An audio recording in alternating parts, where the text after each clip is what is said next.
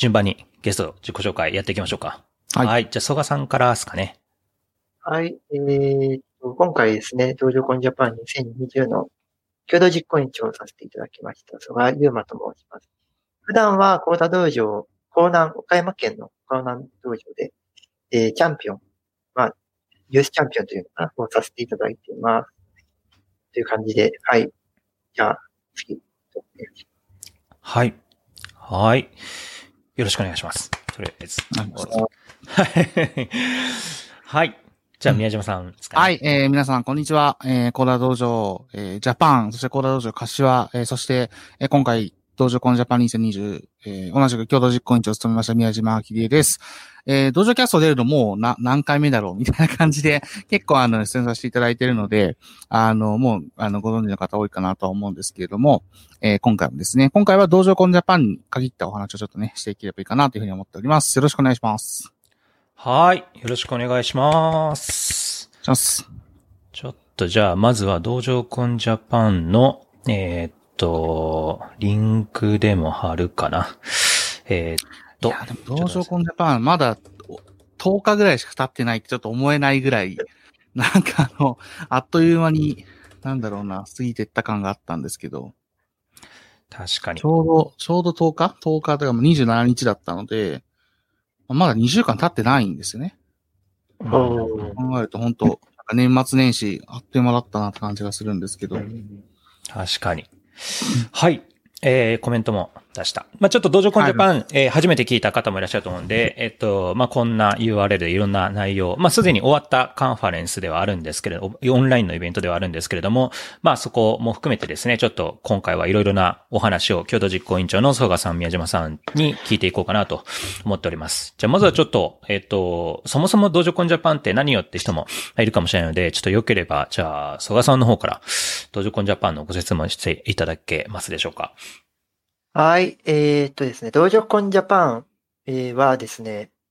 えー主に運営者、道場、道、コーダー道場カンファレンスで道場コンジャパンという感じでですね、まあ主に運営者の、えー、道コーダー道場の興味がある人とか、まああと運営者とかが一堂に集まって、こう、ワイワイしたり、交流したりとか、あと運営のノウハウ知見を共有したりとか、まあ、ワークショップも開いて、忍者向けのワークショップも開いてたりするんですが、まあ、そんな感じのイベントですね。なるほど。それが、えっ、と、12月の27ですね。うん。はい。もう、あの、もう最後のと年度末のところで、オンラインで開催したというふうなものが、えー、ちょうど行われました。さっきちょっと宮島さんも雑談の間にあの話していただきましたけど、10日前ぐらいですかね。はい。今、この収録してる日から。えー、この道場コンジャパン、ちょっといろんな話をじゃあ今回伺っていけたらなと思ってるんですけれども、えっ、と、まあ、まずはその道場コンジャパンの、えっ、と、そうですね、参加人数とか、えー、いろんな話を聞きたいんですが、まあ、その前に、まずなんで道場コンジャパンを今回お二人は始めようと思ったのか、まあ、ちょっと時系列順にですね、ちょっといろんな話を聞いていけたらなと思っております。じゃあ一人ずつ、曽我さん、宮島さんの順番でじゃあうん、ちょっと聞かせてみ、いただけますか、えージャパンをやろうかなって思ったきっかけやろうと。思った。そうですね。なんか、えっと、ずっとや、やるのかなって見てたんですよね。前から。や、やるんだったら参加したいなって見てたら、なんか、なかなか動きがないなと思っていて。で、そんな中ですね、まあ、えー、ツイッターに、なんか自分でアクションを起こしてみるのもありなのかなみたいなツイートしたら、とある方から、じゃあやっちゃいなよ、みたいな感じで。ああ、じゃあやってみるかっていう感じが最初のきっかけではありますね。で、そこからまあ、いろんな方をちょっと、いろいろとご相談させていただいたりして、まあ、こう、宮島さんと一緒にやることにもなったんですけど、まあ、きっかけとしては、だから結構な突拍子もない思いつきというか、そんな感じで始まっちゃったみたい、始まっちゃった、まあ、始まった、はじ始めたみたいな感じでやって、うんやりましたね。はい。はい。じゃあ、その方を、こう、じゃあ、曽我さんがやっってみますかみたいな形で言って、宮島さんもそこにこう、サポ、なんか入っていったっていう形ですかね。そうですね。なんか僕ももともと、あの、まあ僕はあの2018年、コーラ道場コンジャパン2018を東京で開催したんですけど、その時にも実行委員長やってまして、で、あの、まあ、今年、まあ、どうなるのかなっていうのは、ちょっとずっと僕も見ていたところではあって、で、あの、まあ、なかなか、こういった情勢ですので、まあ、今まで通りの道場婚みたいなものはちょっと難しいんだろうなと思っていたんですよね。で、あの、まあ、コミこれちょっと補足すると、道場婚って別に例えばど、えーコーラ道場ジャパンとか、なんか特定の団体がこう、開催しますっていう、っていうものではなくて、こう、コミュニティの中から、あー今年は、じゃあ、うちが、あー僕が実行委員長やりたい。で、一緒にやりましょう。みたいな、なんかそんな感じで、えー決まっていくものなので、なんかこう、誰かが温度をとって、あの、なんていうのかな、えー開催しますっていうような、まあそういった運営方式なんですよね。で、そこに実行委員がこう、みんなでやりたい人が参加していくみたいなことなので、例えば、2019の実行委員と2020の実行委員は、まあ全然委員、もちろん共通している人もいるんですけど、組織としてはまた別のものになったりとかしていて、だから2020をどうやって始めようかなと思っていたところ、えっ、と、曽我さんが手を挙げてくださったんですよね。で、そこで、あ、もうぜひ、そこには協力したいなと思って、えっ、と、僕も、あの、そこに参画させていただいて、で、それが、それが何月でしたっけ ?8 月とかでしたよね、多分。8月、9月ぐらいの、そうですよね8月末ぐらいのくらいでしたね。で、それ以外の時に一回曽我さんとちょっとお話しして、えっ、と、じゃあまあこんな、まあオンラインでっていうこともそこの場で、まあもちろん二人とも、あのーそこで決めたって感じではあったんですけど、そこから始まっていったって感じなんで、本当に意外と準備期間としては3ヶ月あったかなぐらいですよね、多分ね。うんう、ん、それぐらいでやっていったような印象でした。3ヶ月、まあ、300人規模のイベント3ヶ月ってどうなんですかね？なんか若干個人的な印象だと結構急ピッチ感も、あの、まあ、ったの急ピかなとッチだったんじゃないかなと思いますね。あの、なんか、えっ、と、毎週末、日曜日に、各、まあ、実行委員会の中のチームリーダー会議みたいなことをやってて、でそこで、あの、いろんな方針決めてったんですけど、それが確かちょうど10回かな ?10 回やって終わったのかな確か。だったので、むしろ逆に言うと、なんていうのかな、全体での会議は本当に少なかったと思いますし、今までの道場コンの中でも、道場コンジャパンの中でも、歴代の道場コンジャパンの中でも相当準備の時間は短かったかなという気がしてます。うんうんうんうん曽我さんは今回初めてですかねど、実行委員として関わったこととかって過去ありましたか ?2019 年以前。実行委員としてはないですね。当日スタッフとしては1回ほどとか、あとスピーカーとして1回登壇させていただいてたりはするんですけど、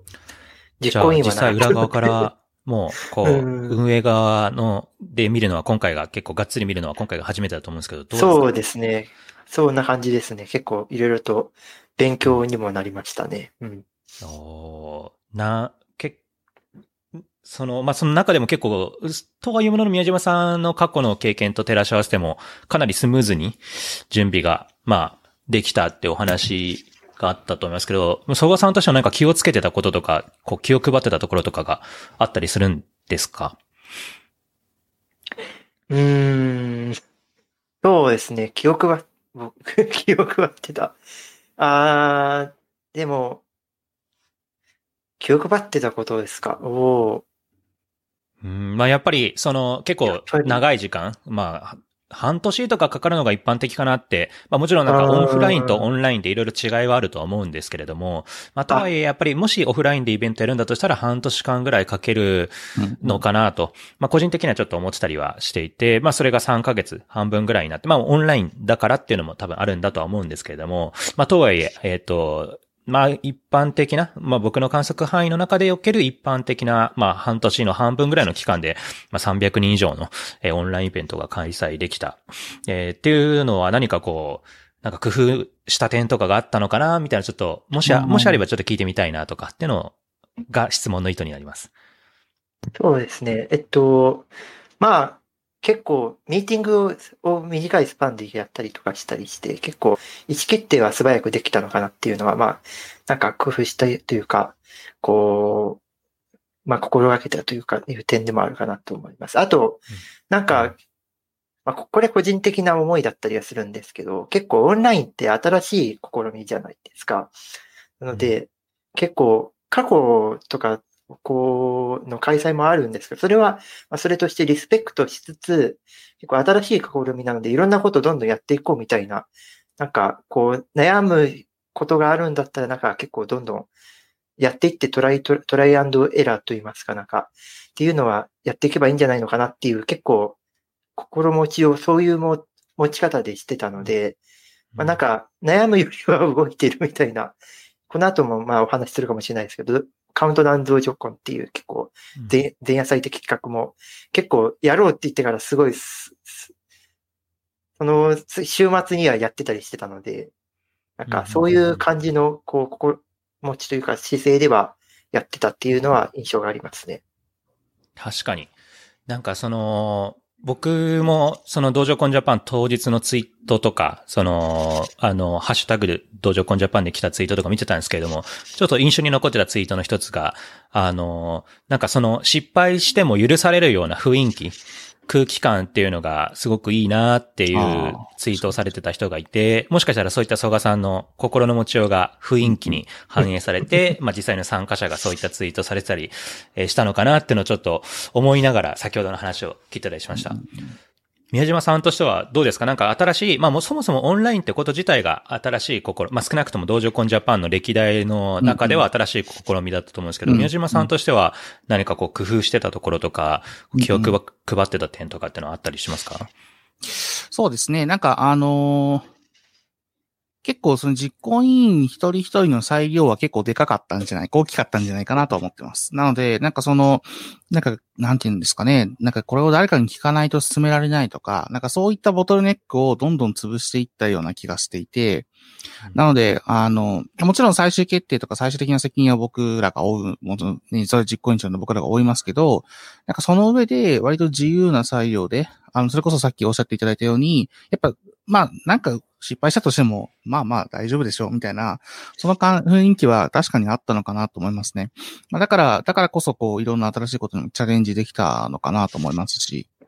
なんか、あとは、あれだな、僕と曽我さんの間では結構連絡はかなり密だったような気はします。うん、いろんなタイミングでいろいろお互いがお互いに相談し合えるような関係性が、あの、できたのは良かったかなと思いますね。そういう意味で言うと僕と曽我さん一緒になんかその初めてじゃないですか。で、あの、なんですけど、なんかあんまりそんな感じはしなかったというか、結構あの、細かいところとかまで気を配っていただけるので、あの、なんていうのかな。例えば、道場コンの仕事、ジャパン、あ道場コンジャパン実行委員会としてこういう仕事をしなきゃいけないとかっていうのは、まあ、なんとなく僕は分かってるから、まあ、そこは僕が潰しつつ、まあ、でも、えっ、ー、と、なんていうの、結構大きなビジョンだったりとか、こういうことをしたいとか、なんかそういった方、も、あの、ものに関しては結構、曽我さんにやっていただいたような雰囲気が、あ僕の中ではあって、そこは、あの、二人でできたのはかなり、あの、ありがたかったなと僕は個人的に思ってますね。はい。といったことで、結構いろいろなその話を今回もっともっと掘り下げて聞いていきたいかなと思っております。で、まあちょっと準備の話に関係するかなと思うんですけど、まあ当日の話も、えー、したり、当日終わった後のこの後日談の話もまたやっていこうかなと思うんですけども、先ほど曽我さんの方から出たカウントダウン TV、TV じゃないね。間違えません。それは間違いない。あの、カウントダウン、道場コン、道場コンジャパンカウントダウンっていう企画があった。まあ、それが新しい試み一つ一つとしてあったってお話ですけど、これどういった試みなんでしょうか？曽我さんの方からちょっと教えて、あはい、説明していただいてもいいですか、えー、と、カウントダウン道場コンジャパンはですね、あの、まあ、えっと、こう、道場コンジャパンって2020はオンラインで開催ということで、えー、結構熱量が分散しちゃうんじゃないかみたいな、あの、オンラインのイベントを僕も何回か参加してたんですけど、やっぱり、で、それもオフラインであった彼もあって、それも参加してたりして、比べたりして、やっぱりちょっと、こう、なんか熱量に欠けるなというか、なんか、なんか分散しちゃって、やっぱそれぞれの地域にいるからなのか、ここは盛り上がっててもなんかこのまとまりがないな、みたいな、なんかそういう印象を受けることも多々あって、でそういう中でやっぱりその当日一点に分散していかないような熱量を集中させていきたいっていう、そういうちょっと狙いがあって、で、そういったことで、じゃあどんどんどんどんその狙いを、あ熱量を増幅させていけるような、そんな、こう、企画をちょっとだんだんとしていきたいということから、ちょっと始めようっていうなことになったのが、まあ、カウントダウン道場コンジャパン2020なんですけど、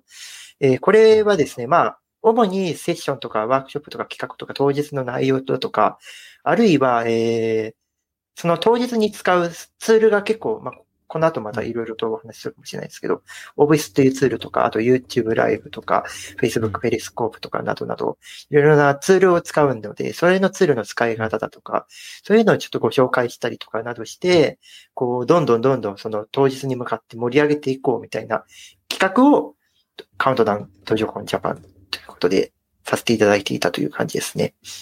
なるほど、なるほど。結構これすごい、あの、僕も実は毎週日曜日ですかね、時間が決まってて、あの、配信してたんですけど、いつも日曜のちょうど夕食ぐらいのタイミングで、あの、行われるので、そう夕食食べながら、あの、テレビでカウントダウン道場コンジャパンを流しながら、で、えっ、と、見ているみたいな形ですごいこう、時間も良かったし、毎週日曜日で時間が決まってるっていうのもすごく見やすかったし、だから非常にこう、こう体験としてよ、素晴らしいなって思いながら、あの、面白い試み。まあもしかしたら2021道場コンジャパンがあったとしてもなんか、ぜひちょっとこれはやってみるといいんじゃないかなってお勧めしたいような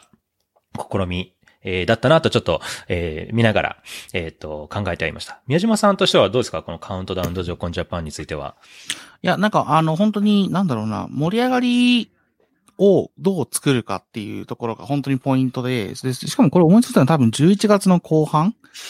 だったんですよね。ギリギリのタイミングで、あのーちょっとやってみようかみたいな話になって、で、そこからあのー今回配信チームの皆さんがですね、もう、あの、いらっしゃったんですけど、配信チームの皆さんにちょっとお願いをして、こういうことやりたいんだっていうことをちょっとお話ししたら、もうぜひ、ちょっとやってみましょうということで、まあ、やれたのは、すごく面白かったなと思いました。で、あの、結構、まあ、オンライン配信とか、まあ、今日も使ってますけど、こういうストリームアウトとか、まあ、そういったツールを、えー僕ら自身が、実行委員会側が、やっぱり慣れていかなきゃいけない。で、その練習の場にもなったのは結構、まあ、一石二鳥だったかなと思いましたね。で、なんか、カントダウン道場コンジャパンによって、例えばコンテストの、あの、えっ、と、なんていうのかな、参加者っていうんですかね。あの、応応募者か。あの応募してくれた皆さんの数もすごい増えたりとかして、まあなんかこう、結果としてはかなりいい企画としてできたんじゃないかなと思います。で、例えばもしこれが2021年とかね、来年、あ、今年か、今年度、あ、来年度、2021年度の、えー、道場コンジャパンがもし仮にオフライン対面でできるようになったとしても、僕はこれやってもいいんじゃないかなと思うような、なそういう手応えはありましたね。うん。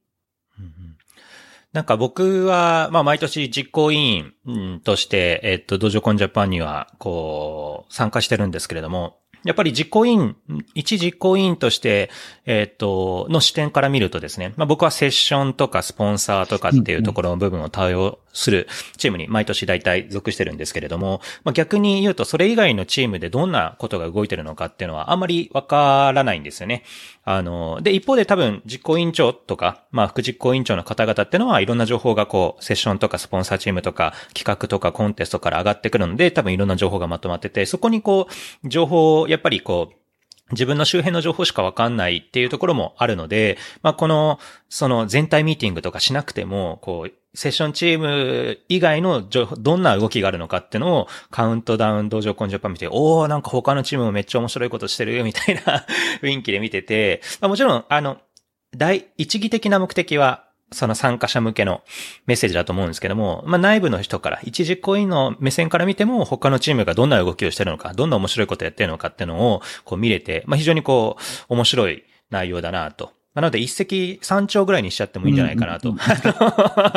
内部向けのね、その内部の人たち向けのメッセージじゃないんですけど、まあオープンな、あのメッセージの中にはやっぱ実行委員の人たちにとっても役に立つ情報が結構たくさんあるなと。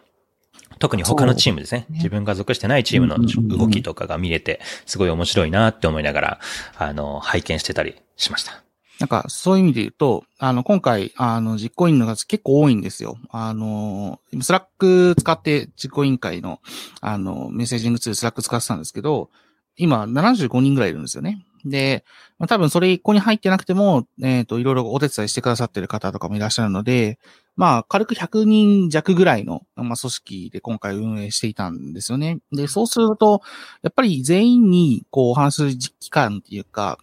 あの、機会っていうのかな？やっぱり結構限られてしまったな、というのはちょっと、ある意味で一つの反省点ではあるんですよね。全体会って多分何回 ?3 回ぐらいですかね。3回ぐらいですね。そうですよね。うん、全体でやろうと思って、あの、やったのもそれぐらいの、えっ、ー、と、まあ、なんていうのかな、開催回数でしたし、そういう意味で言うと、このカウントダウンによって、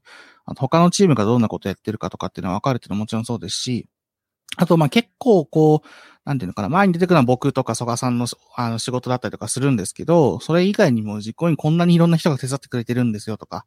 こういうことを、こういう、こういう人たちがやってるんですよってことをなんかちゃんとこう、アピールできたのは良かったかなと。なんで、いろんなチームのリーダーの方とか、関係者の方に来て、出ていただいたのは、あの、なかなかこう、スポットライトが当たりづらいような、あの、仕事の役回りとかも当然あると思うんですけど、なんか、あの、そういった人たちにも、なんていうのかな、そうに出ていただくことっていうのは結構意義があったかなと思いましたね、今。うん。いや、本当に。まあ、全体ミーティング3回、かなり少ないと思うんですけども、まあ、一時コインの意見としては、全然少ないと思わなかった。なぜなら、僕の中ではこのカウントダウン道場コンジャパンが1回としてカウントされてるんで、なんか、全体のミーティング6回ぐらいあったかな、みたいな気分。だって、全体のミーティングのやっぱ発言するっていうよりは誰かがこう情報をまとめて発信してるのを聞くっていう人がほとんどじゃないですか。まあ僕もまさにその一人だったんですけども。なので、それ、そういう視点で見ると、正直、あの、カウントダウン道場コンジャパン見るのも、内部の、あの、非公開のあの、全体ミーティングに参加するのも、なんか、あの、体験としては結構近いところがあって、なんか、そ、3回だっけ？もっとあったような、みたいな 印象も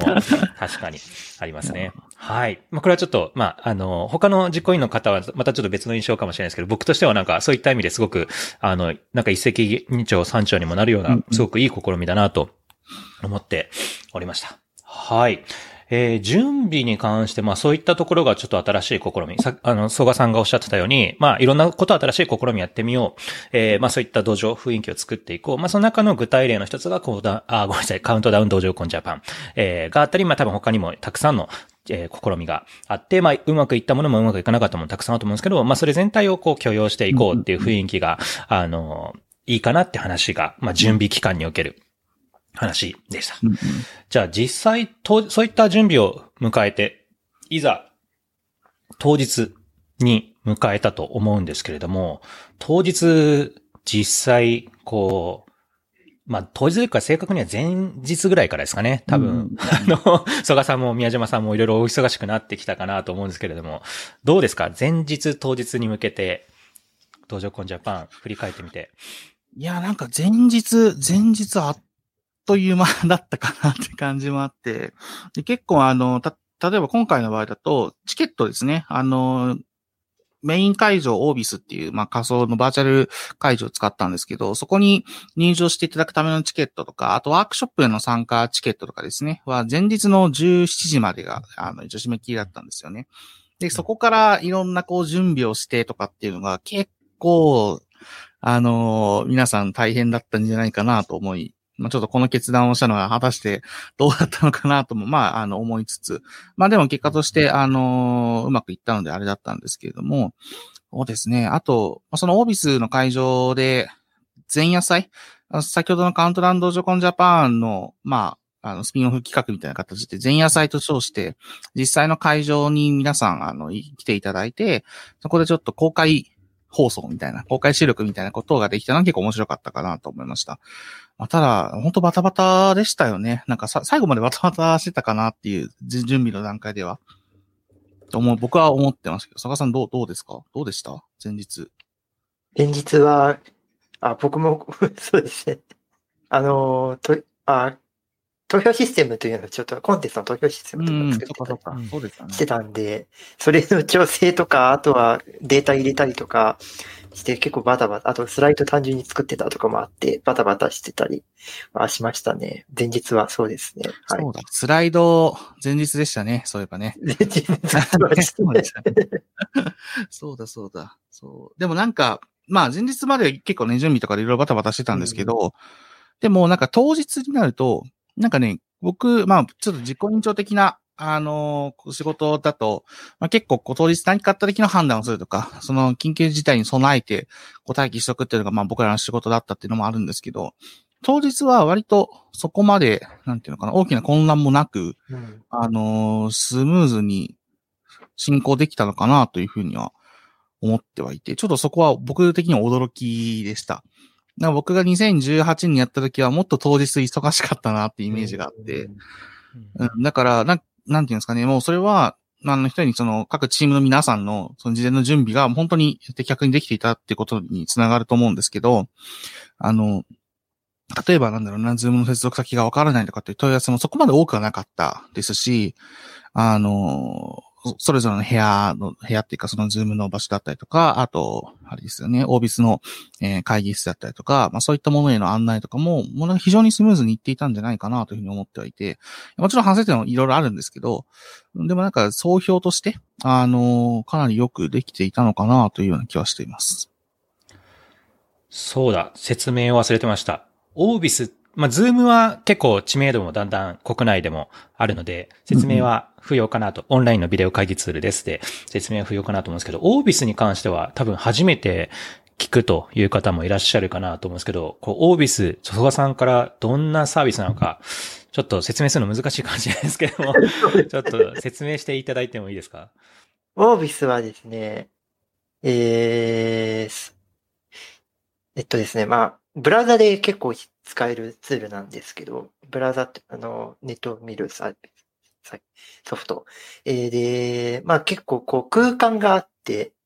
その空間の中を自由に動き回れて、こういろんな方とお話ができるっていう、なんかオンラインだけどオンラインじゃないみたいなオフラインのそのオンサイトの会場感を味わえる。で、しかも、こう自分の声を届く範囲が決まってて、この、この範囲だったら自分の声届きますよ、みたいな。なんで動かないといろんな人とお話できなかったので、逆に言えばあっちこっちでこう、ひそひそ話とかもできたりとかするし、あとは画面共有とかもできたりするしっていう、こう、本当にリアル、まあ、100%リアルじゃないんだけど、でもオンラインよりはすごいリアルな雰囲気で楽しく、もう交流がすごいできるんですよね。なんで結構素晴らしいツールだったんですけど、まあそういう まあツールですね。なかなかこれは実際に触っていただかないと僕もうん最初の説明を受けたときは、あどんなものなんだろうって、実際触っては、これはすごいみたいな、楽しいややってて楽しいみたいなだったんで、なかなかこれはもう、もしかしたら当日さご参加された方の、こう、ちょっとだけの中になっちゃうかもしれないですけど、確かに結構。そういうなツールですね。うんはい。なんかすごい気持ちはわかります。なんか僕も、あの、説明してくださいって言って、ちょっとこれ説明するの難しいだろうなって思いながら、やっぱり体験していただかないと、まあ、あの結論から言うと、参加者の人たちはすごい、こう、いい体験だったとか、まあ人によっては、もう初めてオンライン開催なんですかこんなすごいオンライン開催の中で、うんうんうん2020年のオンライン開催の中ですごく一番いい体験でした。な、っていう、まあ、あの、かおっしゃる方もいらっしゃって、結構、その、すごく良い体験を、こう構成した要素の一つがオービスだったかなと思うんですけど、なかなかね、言葉でやるより体験した方がいいかなと思うので、また何か機会があれば、オービス使った別のイベントとかもあると思うので、ちょっともし興味がある人はぜひ、あの、検索したり、試してみるのが良いのかなと思ってはおります。で、えっ、と、多分たくさんいっぱいコンテンツも、あの、お話ししたい内容もたくさんあると思うんですけれども、まあ、ちょっと他にもたくさんの内容があるので、もう、さらえるだけさらっていきましょう。えー当日の様子についてなんですけれども、当日いろんなものがありました。その中の一つはセッションかなと思っているんですけれども、宮島さんの方でなんか気になるセッションというか、印象に残ってるセッションってのはあったりしますか？えっ、と、そうなんですけど、僕は実はですね、まだあの、セッションが全部ちゃんと見えてないんですよ。というのは、あの、裏側で僕ずっとワークショップの、あのーメンターをやってたので、ちょっと当日生で見れてないので、あの、ただこれアーカイブが残っていますので、このセッションとか全部ご覧、YouTube でね、ご覧いただけるんですけど、やっぱりその基調講演と、あと、その、今、あの、出てますけれども、小川さんの機械学習の話とか、結構そのスクラッチでできることとか、あの、をどんどんこう拡張していくような、なんかそんなセッションがたくさんあって、で、実際にそのコンテストとかでもですね、こういった機械学習使って、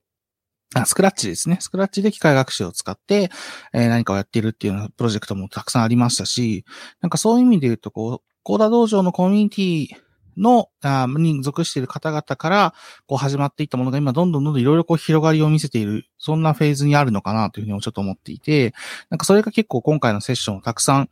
あの、いろんな方がそういった事例のを、あの、見せてくれたのかなというふうに思います。あと、えっと、個人的に、あの、やっぱりちょっと気になっていたのは、コロナ禍でどう運営してるっていう部分ですよね。なんかその、まあ今年はいろいろこうあった中で、例えば僕が運営してるコーダ道場柏もですね、まだ、ね、昨年の2月以来一回もあの、対面で道場できてないんですよ。っていうのは、まあ、なかなかちょっと、あの、どのタイミングで元に戻そうかっていうところのですね、判断がすごく難しくて、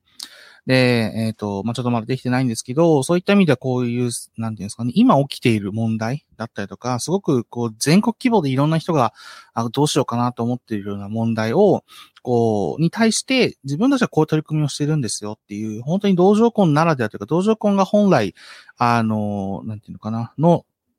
まあ、ある意味、開催意義みたいなところに繋がってくるようなセッションが多かったのは、あの、結構、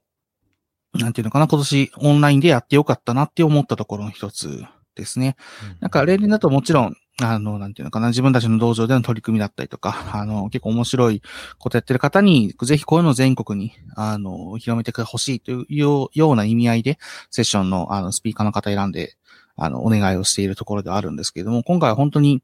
なんだろうな、日本全体や、まあ、世界全体で同じようなこう課題が共有されているっていうのは、まあ、結構、あの、なかなかないことだと思うので、例えばこういうコロナに関するセッションとかは、ファンデーションの皆さんとかね、あと世界の皆さんにこう見ていただくようなものになってもいいのかなともちろん思いますし、なんかそういったものが道場コンジャパンから生まれていったっていうのも、やっぱり非常にやってよかったというか、意義がある、うん、活動になったんじゃないかなというふうに思っています。はい。もう多分セッションだけでも30分1時間話しそうな。いや、そうですね。けれども、しかし、セッションっていうのは、たくさんあるトラックというか、いろんな、あの、コンテンツの中の、まあ、1トラックみたいな、えっと、位置づけなんですよね。他にもすごいたくさんの、あの、コンテンツ、企画、ワークショップがあって、曽我さんの方で、まあ、セッション以外の方で、今回、道場コン当日、えー、興味深い、印象に残ってる部分っていうのはあったりしますか？そうですね。あの、企画の交流室っていうのは結構、あの、印象に残ってる、まあ印象に残ってたりしますね。うん、あと、まあ、交流室は交流室だけじゃないんですけど、これはオービスっていう、そえー、さっきも、先ほど説明させていただいたやつの、こう、やつで ソフト、ソフト、アプリの中でやられてたんですけど、あの、最初はですね、こう、やっぱり、それでもなかなか交流が始まらなかったんですよね。あの、オフラインじゃない、間違えた、オンラインなので、なかなかやっぱり話しかけづらかったりするっていうのがちょっとあったりしてて、で、そこをどうこう、やるのかっていう、あの、ちょっと実行委員の方にいろいろとお願いしたりして、ここにいて、みんなで話してる雰囲気作りましょうみたいなことをして、こう、まあやってたりはしたんですけど、で、最終的にはですね、結構集まってたんですよ。で、忍者の方とか、メンターの方とか、ユースメンター、ジュニアメンター、まあチャンピオンメンター総流出でも結構集まってワイワイしてたりとか、で、それがなんかどんどんどんどん広がっていって、最終的には、なんか、交流室じゃないけど、奥の方で、あのー、道場について語る会みたいな会が開いて、そこにはもう結構10人ぐらい、10集まって、こう、結構でっかい、あの、オービスはあの喋れる範囲を広げる機能があるんですけど、喋れる範囲結構広げてでっかいこう輪ができて、語り合うっていう、こう結構熱い、なんか場ができていて、そこは結構、おー、なんか素晴らしいなって。で、しかもこれオンラインだったので、オフラインだ、オフラインとか、まあ、オンサイトのこう、会場がついてると、やっぱりあの、なかなか遠方に住んでる方だと参加しづらい。まあ、それでも参加する方もいらっしゃいますけど、でもやっぱりこう、オンラインで開けた場所で、いろんな地域の方がいろいろと交換、意見交換していくっていう、なんか、こう、場ができていたっていうことはすごい、あの、なるほどって、ちょっと企画とはまた外れちゃったりするんですけど、そうそういう企画とは外れてるけど、そんな企画がか勝手にと言ったらちょっと言葉悪いかもしれないですけど、誕生していたっていうのはちょっと結構心に、その企画から派生してっていうのはすごい心に残るところではありましたね。確かに。あとなんか、そうですねワークショップもあ、はい。そう、あ、ごめんなさい。あの、オフライン、オフラインでもやっぱり、例えばアンカンファレンスと呼ばれるような、うんその場で、こう、いろいろな企画が動いて、あの、っていくのをこう、促進していく、促していくような動きとかあるとは思うんですけれども、やっぱりそれをオンラインでちあの、実現できるか。ね、まあ、オンラインでもそういったことが、動きが起こり出せるのかみたいな、すごくチャレンジングなところの一つだと思うんですよね。で、まあ、あの、実際、ドジョコンジャパンの使った各種ツール、まあ、オービスなどの各種ツールで、えっと、そういった場が、あの、行われたと、当日。っていうのはすごくちょっと個人的にも印象に残ってるところの一つだったなと思ってはおります。ちょっとここでコメントを、えー、広げます。えっ、と、コメント読み上げますね。素晴らしいイベントでした。楽しく、とても勉強になりました。参加させていただき、ありがとうございました。これはもう、ありがとうございますってこうコメントなんですけれど、本 あの、はい。多分参加されてる方の一人だとは思うんですけども、なんかこういった、あの、コメントが、おそらくですね、ツイッターの道場、ハッシュタグ、えー、道場コンジャパンから当時の、あの、投稿とか、あと、トゥゲッターとかでも、その当時のツイートをまとめた、えっ、と、ページとかもあるので、まあ、こういった本当にいろんなコメントがたくさん、あの、あるので、もしちょっと当日の雰囲気をもう一回、えっ、と、見返してみたいとか、まああるいは参加してなかったけれども、どんな雰囲気だったのか、興味湧いてきたっていう方がいらっしゃったら、ぜひ、そのツイッターの、えー、ハッシュタグを追いかけてみていただいたり、あと、先ほど宮島さんがおっしゃった YouTube、えー、ごめんなさい、セッションですね。セッションも、あの、YouTube でそれぞれ公開しているので、のでぜひそちらもチェックしてみていただけるといいのかなと思っております。じゃあちょっと同じ質問を宮島さんにもしたいなと思ってるんですけれども、まあ、セッションの話結構いろいろとお話ししていただきましたけども、はい実際セッション以外にもたくさんの企画、ワークショップ、えー、などなどがあったと思うんですけど、宮島さんが印象に残ってるところはどこですか、ね、いやーもう、なんと言っても、やはり今回は、ポケモンさんと一緒に、こう、ワークショップができたっていうのは一番大きな出来事の一つだったかなと思います。で、あのまあ、結構この話もですね、あの、本当にもういろんなご縁が重なって、あの、実現できたというところもあって、かなり僕も、まあ、結構メインで担当したのが僕だったので、まあ、かなり印象深いというか、まあね、なんかあの、昔子供の頃、幼少期にこう、慣れして死んでいたものと一緒に仕事をすることが来るなんて、みたいなことはちょっと思っていて、ちょっと感慨深かったんですけど、まあもちろんそれ以外にもですね、いろんなワークショップやっていただいて、で、あの、なんていうかな、初めは、まあ、ちょっとこう、いうお話をすると、あれかもしれないですけど、まあ、ちょっとワークショップの参加人数とか若干伸び悩んでいてですね、どどうなるかなと思っていたんですけど、あの、ポケモンさんのワークショップが入ったりとか、あと、まあ、カウントダウン道場コンジャパンとかでワークショップのお話をしたりとかで、結構最終的にはかなり、あの、多くの方に参加していただけたので、本当に良かったなと思っております。で、あの、そうですね。なんかこういう道場コンでやるワークショップって、あの、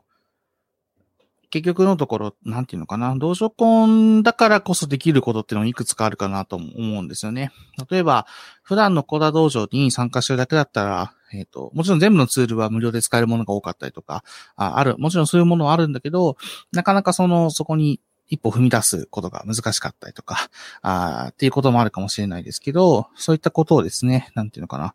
まさにそういった距離を超えて、 Beyond the Distance の精神でですね、いろんなことにチャレンジしていただける機会にもなったのかなと思ってます。でも僕はやっぱ個人的には、うん、ポケモンさんとのやつはすごく面白かったですし、あの、ぜひ、あの、他の方々にも体験していただきたい、そんなワークショップになったのかなと思います。はい。といったところで、もう本当にワークショップ、まあ、どんなワークショップがあったかっていうのも、あの、 DojoCon Japan 2020の、あの、トップページから辿れるようになっておりますので、ちょっとワークショップに部分に関してはですね、あの YouTube の、えー、記録には残ってはいないんですけれども、Twitter のハッシュタグとか Together でまとめたものとかにはその感想、えー、だとかが上がってたりす、うんうん、しますので、まあ、もしちょっと当日の様子が気になるなって思った方はぜひ、えー、Together、えー、ないしは道場コンジャパンのハッシュタグを追ってみていただけると良いのかなと思っております。はい。といった形で当日すごいたくさんの、えー、面白いえー、話、企画、コンテスト、ワークショップ、えー、などなどがありまして、それが10日前に、まあ、終わりまして、うん、いざ、いやもういろいろありましたね、と 思うんですけれども、はい。えー、っと、あ、ごめんなさい、コメントも来てるので、ちょっとコメントも紹介しますね。はい。ポケモンワークショップ、えー、娘と参加させていただきました。素材などできれば自分の道場でも使いたいなーっていうコメントですね。はい。これは、そうですね。あのーこれに関しては僕が多分、道場コンジャパンのセッションで いろいろとお話ししているところもあると思うんですけれども、はい。あの、もう公開していい範囲で、えー、えっと、喋ると、まあ、その方向性に向けていろいろと、まあ、もちろんその、あの、なんていうんですかね、えっと、いろいろな著作権とか、あの、商標とかいろんな、まあ、知的財産権を加味して、お互いにとってこう、えっと、不公平にならないような形でというふうな、まあ、ことも勘案して、ある程度の制限はかかるとは思うんですけれども、まあ、もし何かご一緒できるところがあれば嬉しいなということで、道場コンジャパン2020単発でのワークショップではなくて、ぜひちょっと2021年以降もご一緒できるような形で、まあ、かつですね、お互い、どちらかがこう負担が大きくなってしまうみたいな形ではなく、まあ、ちゃんとフェアに、あの、知的財産権とかそういったところも配慮した上で、何かいい方法がないのか。というところはちょっとぜひ、あの、検討していこうという方向で話が進んでいるので、ぜひ、そこの、に何か動きがあれば、また、えー、お知らせ、えー、等々出していきたいなと思っております。はい。という風な形ですね、いろいろな動きがあって、えー、っと、ドジョコンジャパン2020が無事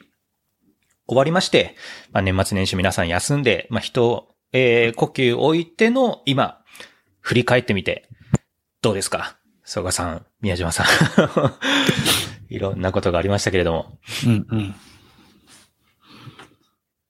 そう、そうですね。振り返ってみて、うん、やっぱりなんかその、道場コンジャパンは2016年からですね、あの、日本で開催されるようになって、16、17、18、19。今回で5回目ということになるんですけど、なんかまた5年目にして新たな道場校の可能性が見えたなっていうのは、なんか今振り返ってみると思います。あの、僕ら自身はもう、なんていうのかな、とにかくこのイベントを成功させたい。この、こういうコロナ禍ではありますが、なんかそういった、なんていうのかな、あの、まさにですね、いろんなこう、障壁がある中で、それを乗り越えた上で、さらにその先をちょっとこう、みんなに見据えたいなっていうような思いがすごくあったので、あの、準備して最初本当にがむしゃらだったと思うんですよ。特に12月なんてもう本当に1ヶ月わっとこう動いていって、あの、もう走り抜けた感があったんですけど、でまあそこで走り抜けた後にちょっとこう、振り返ってみると、やっぱりこういうことができてよかったなと思いますし、あと、日本中の、そのコーダ道場の関係者、コミュニティの皆さんと、あの、まさにビアノザディスタンスということで繋がれたのはやっぱ良かったし、そういった機会を、まあこれから先も何らかの形でみんなで作り上げていきたいなというふうになんか強く改めて思いました。で、僕はあのコーダ道場ジャパンの理事もやってますので、なんかそういった、なんていうのかな、いろんな各地にいろんな道場があって、いろんなこうコミュニティが形成されていく中で、なんかこう、コーラ道場ジャパンの一員としてどんなことができるかなっていうのもちょっと考え、改めて考えたいなと思いましたし、あと一、こう、自分の道場、コーラ道場柏をやってますけれども、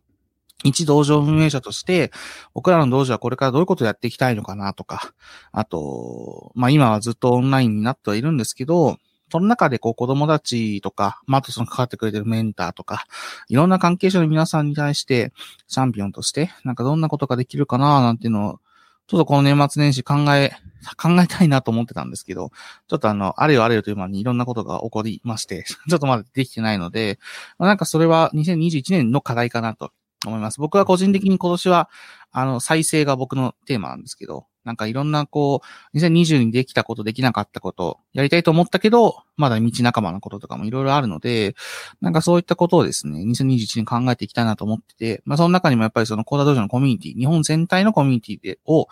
をこうなんていうのかな、どういうふうにこう下からあ支えていきたいければいいかなとかっていうのもちょっと考えてみたい。でそのきっかけになったのがこのイベント、道場コンジャパン2020だったかなというふうに僕は思ってます。はい。はい。曽我さん、どうですか？もう本当たくさん言いたいこといっぱいあると思うんですけれども、振り返ってみて、まあ、あの、そうですね。ちょっと、曽我さんもすごいたくさん、その立ち上げから旗を上げてやるぞって言ってから、まあ実際に、まあかなり、まあ少なくとも客観的にはた好評な評価を得て、まあ一区切り終えて道場コンジャパン2020が終わって、まあ10日間ぐらいちょっとまあ休みを含めて、今時間経ったわけですけど、振り返ってみて、これまで振り返ってみて、曽我さんとしてはどんな印象をお持ちですか？そうですね。まず、えっと、僕自身がですね、こんなイベントをやるのが初めてだったので、規模的にも、それから、えーっと、オンラインということでもその初めてだった。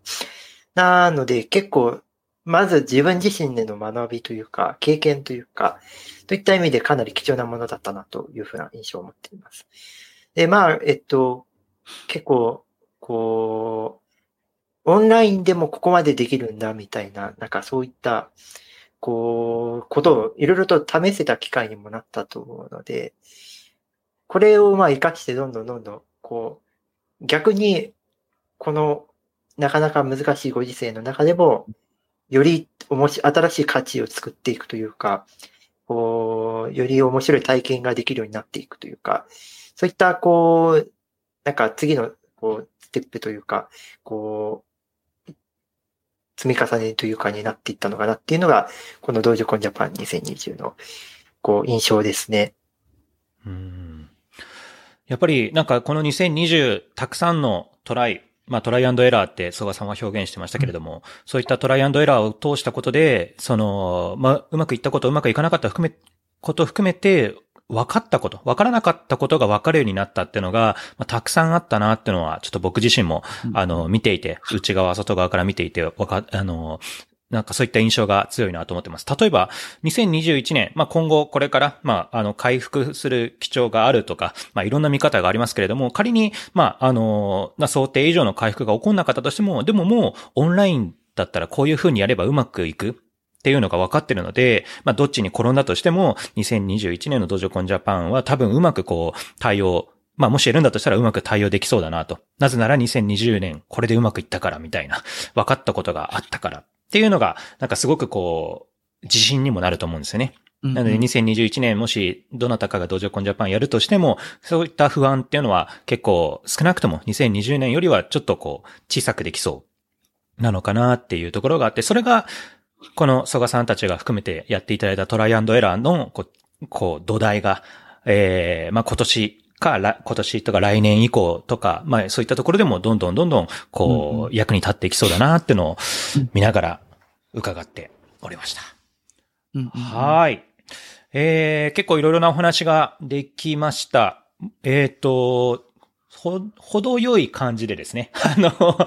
時間にもなってきましたので、えっ、ー、と、うまい感じに締めようかなと思ってるんですけど、まだ若干時間があるので、もしなんか聞いてみたいこと、コメントとかあれば、き、あの、今のうちに書いていただけると嬉しいっていうのが一つと、あとは、なんか、あ、そうですね、宮島さん、曽我さん、なんか最後に、こう、そうですね、道場コン、まあ、コーダ道場関係者、まあ、あるいはこれを見てる人たちに対してメッセージとかがあれば、一言ごと、一言ずつ、ちょっと、あの、メッセージを送っていただいてもいいでしょうか？はい。じゃあ、僕から行きましょうか。えっと、そうですね。あの、僕、閉会式で、あの、今日一日どんなことをどんなことを得られましたかとか、どんなこと学びがありましたかとか、どんな新しい発見がありましたかっていうのを毎回聞くようにしているんです。2018の時も聞いたし、あと僕のイベントでもよく聞いているんですけど、なんかその、道場コンっていろんな側面があるかなと思っていて、もちろんそのノウハウ共有の場だったりとか、あいろんな、なんていうのかな、知見を新しいことを知る場でもありますし、自分が持ってる知見を他の人に伝えるってそういう側面もあるだろうし、まあ、あと、なんといってもやっぱり全国のなかなか普段会えない人たちと交流するとか、なんか Facebook のチャットとかね、コメントでのやりとりだけの人と、こうコミュニケーションできるっていう、なんかそういった側面もあるかなと思っていて、いろんな、あの、道場婚の楽しみ方があっていいのかなと僕は思ってるんですよね。常々思っていて。で、なんかそういう意味で言うと、この2020もそういったいろんな楽しみ方をしていただいてたのを僕らも見たし、僕ら自身も楽しいんだし、なんかそういった、あの、なんていうのかな、取り、いろんな、えー、取り組みというか、が、あの、提供できて本当に良かったなと思います。で、2021年の、えー、にどうなるかはまだわからないですし、えー、それは別に皆さん、なんていうのかな、コミュニティの中でね、こう生まれてくればいいことかなともちろん思うんですけど、まあ、ぜひこのうんと、まあ、なんていうのかな、こういう逆境的な中でも、こうことができたってことは一つ大きなコミュニティにとっての自信につながるかなというふうに思います。なので、2021年、あの、もうぜひ、あの、コダ道場全体で、また盛り上がっていければいいかなと思いますし、その中に道場コンって大きなカンファレンスのイベントがあれば、あより楽しめるのかなというふうに思いました。で、あと今日ちょっと最後触れてないんですけど、あの、スポンサーさんですね。ちょっと、えっと、ウェブサイトの方として一番下の方にご紹介してますけれども、えっと、多くのスポンサーの皆さんの、ご支援によって、ドジョコンジャパン運営できております。えー、本当にありがとうございました。皆さんのおかげでですね、えー、たくさんの、えー、子供たちや、小田道場関係者の皆さんに、とてもいい場所をですね、ちょっとご提供できたのかな、というふうに思っております。まあ、毎年、こう、ご支援いただいている皆さんもいらっしゃいますし、また、えー、来年度もですね、ぜひ、こう、何らかの形でご協力いただきますと、えー、コーダ道場コミュニティとしてはこんなに嬉しいことはありませんので、ぜひ、引き続き、えー、ご支援のほどよろしくお願いいたします。というところで、僕のコメントをさせていただきます。コーダ道場、コーダ道場コミュニティにとっての自信につながったっていうのはなんか、確かに、なんか、こう、いいね、たくさん押したい、あの、コメントだなと思いながら聞いておりました。つぶやいてきます。はい。はい、そうですね。やっぱり、あの、それぞれ、あの、皆さん、こう、あこう、どうするといいんだろうって悩まれてるところとかもあると思いますけど、まあ、一つの、こう、事例としてですね、まあ、コダド上もそうですし、コダド上コミュニティの外、えー、じゃない人たちから見てもですね、あ、こういうふうなやり方があるんだって参考にもなると思いますし、なんか、いろいろな方々にとって、こう、役に立つ、まあ、参考になる事例になれば確かに嬉しいなと思いながら聞いておりました。じゃあ、最後に、曽我さん、ちょっと旗上げて、こう、いろんなことありました？3ヶ月間。まあ、本当にたくさんのこと準備されたと思いますし、当日もいろいろ動かれたと思いますし、まあ、そしてまたちょっとそれが終わった後ですね、まあ、一区切りついて、今、こういった振り返りも、えー、していたわけですけれども、この道場キャストを聞いてる方々について、もし何か伝えたいなとか、えっ、ー、と、頭の片隅に覚えておいてほしいなっていうメッセージがありましたら、ぜひお伺いさせていただけないでしょうか？そうですね。えっ、と、まあ、まず、あの、旗揚げというか、まあ、や、やり、やりたいな、みたいなツイツイートというか、まあ、フェイス、フェイスブックに投稿してから、こう、最初にから、こう、や、じゃあ手伝うよって言ってくれた方々とか、あとは、後からこう、やって、やるよって言ってくれた方々とか、実行委員の皆様が、もし聞いていらっしゃったら本当に感謝、感謝大感謝で、ありがとうございましたということで、はい。えー、それだからですね、あの、参加者の方もですね、400人以上のお申し込みいただいたりとか、あと同時接続者数だと100人以上の方とか、多くの方にご参加いただいたので、本当にこれもありがとうございますという、こう、感謝の気持ちを伝えたいです。で、えっ、ー、と、もしですね、これはちょっと、もう、あ、そっか、もう来年来たからいいや。あの、来年のことを言うと鬼が悪いって言うとしたらもう来年来てましたね。もしこう、もしこう、2021年、やってみたいなってちょっと思った方がいらっしゃいましたらね、えー、結構意外とやれるんだっていうことは僕はちょっと分かってしまったので、あの、ぜひ、こう、次へのトライとして、こう、やってみたいなって少しでも思ったら、こう、一旦こう、外にアウトプットしてみるといいかなって僕は思っています。そう、一回アウトプットすると、あの、どうにもこうにも始まってしまうので、悪い、悪いというか悪くはないかもしれない。あの、まあ、逆戻りはできないけど始まってしまうので、こう、踏ん切りがついたりして結構意外と進んだりするので、こう、あの一回アウトプットしてみて、そしていろんな方がこう集まっていただけるような、結構コーダー道場コミュニティは温かいコミュニティなので、ぜひ、こう、次へのトライとしてやっていただければと思いますという感じで、どうでしょうか？はい。すごい、すごいいいことですよね。いや、でもなんか僕的には、やっぱりその、そこさんがいい、が本当に旗上げてくれたっていうのがもう、本当に僕は良かったなと思います。なんか、あの、なかなか、なんていうのかな、その、まあ、声上げたけども上げづらい状況の中で、やっぱそこに、こう、一歩踏み出すっていうのは、やっぱそこ、非常に大きな一歩だと思うので、なんか、あの、やってくれて本当にありがとうと思いますし、あとやっぱ同時に、なんか僕は常々あの、コミュニティっていうのは相互リスペクトとコミットメントで成り立ってるというふうに僕は思っていて、やっぱなんかその、まあ、なんていうのかな、ただやりたいとか、ただや、えっ、ー、と、言うだけじゃなくて、やっぱちゃんとそこで、あの、自分が一番こう、あの、先頭に立ってやるぞっていうその空気感を出していくというか、なんかそういったことがないと多分コミュニティっていうのはうまく回らないんじゃないかなと、まあ、この柏を8年ぐらいやってて思うところなんですけど、その点で言うとやっぱ今回の曽我さんのいろんな、あの、やっていただいたことは、あの、コミュニティにとっても良かったことだし、実行委員の雰囲気づくりとかね、なんかそういうのとかも本当に曽我さんがやってくれたので、なんか僕は共同実行委員長とか言ってますけど、岡坂さんをこううまくサポートしてた、この立ち位置なので、うん、なんか本当に、あの、そういった意味ではやってくれて僕はありがとうと思ってます。はい。はい。というわけで、もう、いろいろなお話を今回伺って、その新しい試み、まあもちろん、あの全部が全部うまくいくわけじゃないと思いますけど、それでもやっぱ周りがサポートしてくれる人たちもいますし、まあその、えっ、ー、と、仮にうまくいかなかったとしてもそこから分かることが次につながったりしますし、うん、まあ今回のドジョコンジャパンに関しては、まあ、かなりうまくいった部分が多くて、うん、それがそのまああの、カウントダウンもそうですし、オービスとかもそうですし、ワークショップとかセッションとかいろんなところもそうですし、まあ何よりオンラインでも、まあ、うまくいくと。うん、まあこういったいろんな変化が起こる中でも、まあその中でも、やっぱり、えっ、と、新しいことをチャレンジしてみて、まあそこを、それを次につなげていく。